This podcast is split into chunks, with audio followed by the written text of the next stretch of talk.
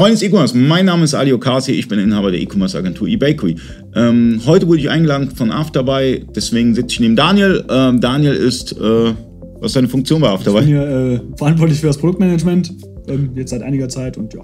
Das Thema heute ist äh, eBay, besser gesagt ähm, die internationale Skalierbarkeit von eBay.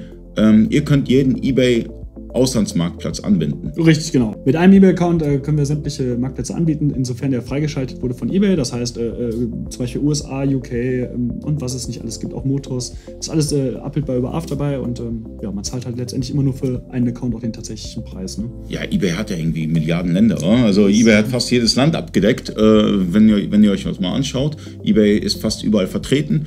Ähm, da hat man nur eine Schwierigkeit. Ähm, es gibt Übersetzungstool wie die, äh, Übersetzungstools wie DeepL oder auch äh, Webinterpret. Ähm, wie ist es beispielsweise? Kann ich DeepL anbinden an Afterbuy? Äh, aktuell haben wir keine Schnittstelle zu irgendeinem Übersetzungstool. Ähm, wir arbeiten daran, wir wollen in Kürze wieder eine bereitstellen. Wir hatten mal eine. Ähm, man kann aber zu jedem Produkt in jeder Sprache etwas hinterlegen. Das heißt, ich habe ein Produkt, zum Beispiel meine Schuhe, und kann da sagen, ich, äh, dieses Produkt hat die Funktion Mehrsprachigkeit. Ähm, ich kann dann direkt in dem Produkt eine Beschreibung dafür hinzufügen. Ich kann einen Titel hinzufügen, jeweils in der. Dann geht es auch über CSV, dann kann ich das Ganze doch äh, übersetzen lassen, über DeepL beispielsweise genau. und zurück importieren. Ja, dann geht es doch das eigentlich. Geht. Genau, also, es ist halt keine direkte Schnittstelle. Es geht, klar, per CSV geht es natürlich. In Afterburner geht fast alles per CSV.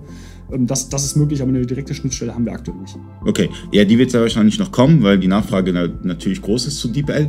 Ähm, das bedeutet, ich übersetze meine Texte, importiere die, kann diese Texte dann nutzen für diese verschiedenen eBay-Auslandsmarktplätze, die ich dann angebunden habe. Oder ich kann direkt von eBay den Webinterpreten nutzen. Wenn ich einen Webinterpreten nutze, werden die Texte dann importiert automatisch aus eBay heraus oder wie funktioniert das Ganze dann? Ähm, ja, da haben wir relativ wenig mit am Hut.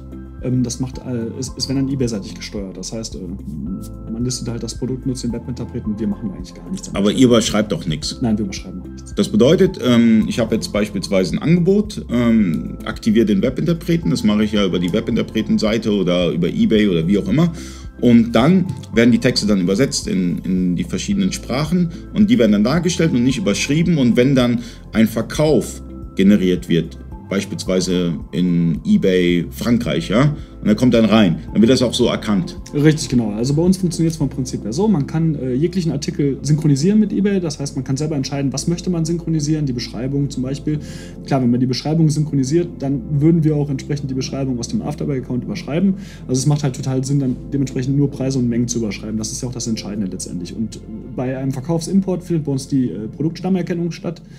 Das bedeutet, jedes Produkt hat ja eine interne ID, ist eine Application Data bei eBay hinterlegt und anhand dieser können wir eine Zuordnung machen, damit auch der Bestand korrekt reduziert wird, gegebenenfalls auch der Produkttitel wieder äh, umgeschrieben wird, weil äh, nicht, kann, nicht jeder kann zum Beispiel Japanisch mhm. in seinem Account lesen, äh, dementsprechend überschreiben wir diesen wieder zu dem Originaltitel.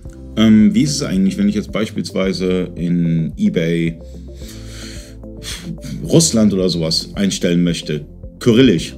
Ist das möglich? Ja, in Afterby können wir jeden Zeichensatz abbilden. Das hat was mit der Datenbank. Auch Chinesisch? Auch Chinesisch. Also Kyrillisch, Chinesisch, äh, Griechisch? Sollte auch funktionieren. Also ich wüsste jetzt nicht, dass es nicht funktioniert. Das wäre mir neu. Also wir haben tatsächlich, das ist jetzt zwar ein anderer Bereich, aber wir haben auch andere äh, Zeichensätze und äh, die können wir auch problemlos darstellen. Okay, und das, das ist ja super interessant. Ja? Also das ist ein mega Mehrwert, weil ähm, wenn du dann direkt aus deinem ERP in den verschiedenen Zeichensätzen schreiben kannst und das Ganze dann hochladen kannst, muss ja nicht nur eBay sein, kann ja auch Amazon sein oder äh, irgendwelche Auslandsmarktplätze. Das ist natürlich ein, ein super Mehrwert. Und äh, test das Ganze mal aus. 14 Tage ist kostenlos. Link ist in der Beschreibung. Und äh, vielen Dank fürs Zuschauen.